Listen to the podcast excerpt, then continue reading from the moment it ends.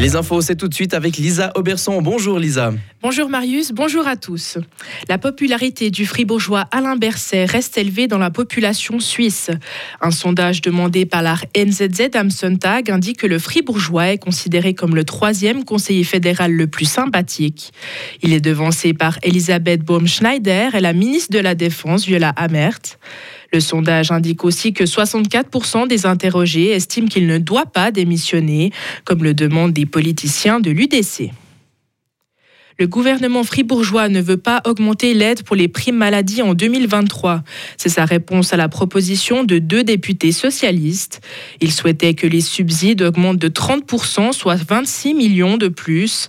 La mesure visait à soulager les ménages face à la hausse cette année dans le canton. Le Conseil d'État estime que la proposition est trop coûteuse et difficile à mettre en place. Près de 180 millions de masques sanitaires inutilisés sont entassés dans les entrepôts de l'armée. 80% des masques achetés lors de la pandémie vont atteindre leur date de péremption dans les prochains mois. L'armée indique au Sonntag Zeitung chercher des alternatives pour leur donner une autre utilisation ou pour prolonger leur durée de vie. En Angleterre, le Premier ministre a limogé le président de son parti. Il invoque une violation du code ministériel lié à des démêlés fiscaux. Cette décision fait suite à une enquête menée indépendamment. Il en ressort que l'accusé aurait dû déclarer l'enquête fiscale dont il faisait l'objet. Aux États-Unis, la position de mention confidentielle sur les documents a pris de proportions démesurées. Chaque année, des millions de documents sont marqués du sceau top secret, mais un grand nombre des dossiers ne sont pas si sensibles, révèle un ancien membre de la CIA. C'est pourquoi il est arrivé de retrouver des documents classés confidentiels au domicile des présidents américains ces derniers mois.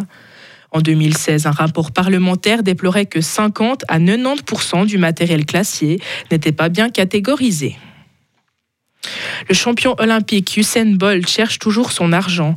Il avait été victime d'une fraude financière qui avait aussi touché une quarantaine de personnes. Les autorités enquêtent sur une société de divertissement censée détenir les fonds placés. Le ministre des Finances indique vouloir demander au FBI de participer à l'enquête. L'affaire a ému toute l'île et la population est dégoûtée de cet acte envers cette personnalité extrêmement appréciée dans son pays. Et la ville de New York attend toujours son premier flocon. Cette situation inhabituelle perturbe les habitants. Le retard atteint aujourd'hui une durée record de 50 ans. C'était en 1973 la dernière fois que les habitants avaient attendu la neige jusqu'au 29 janvier.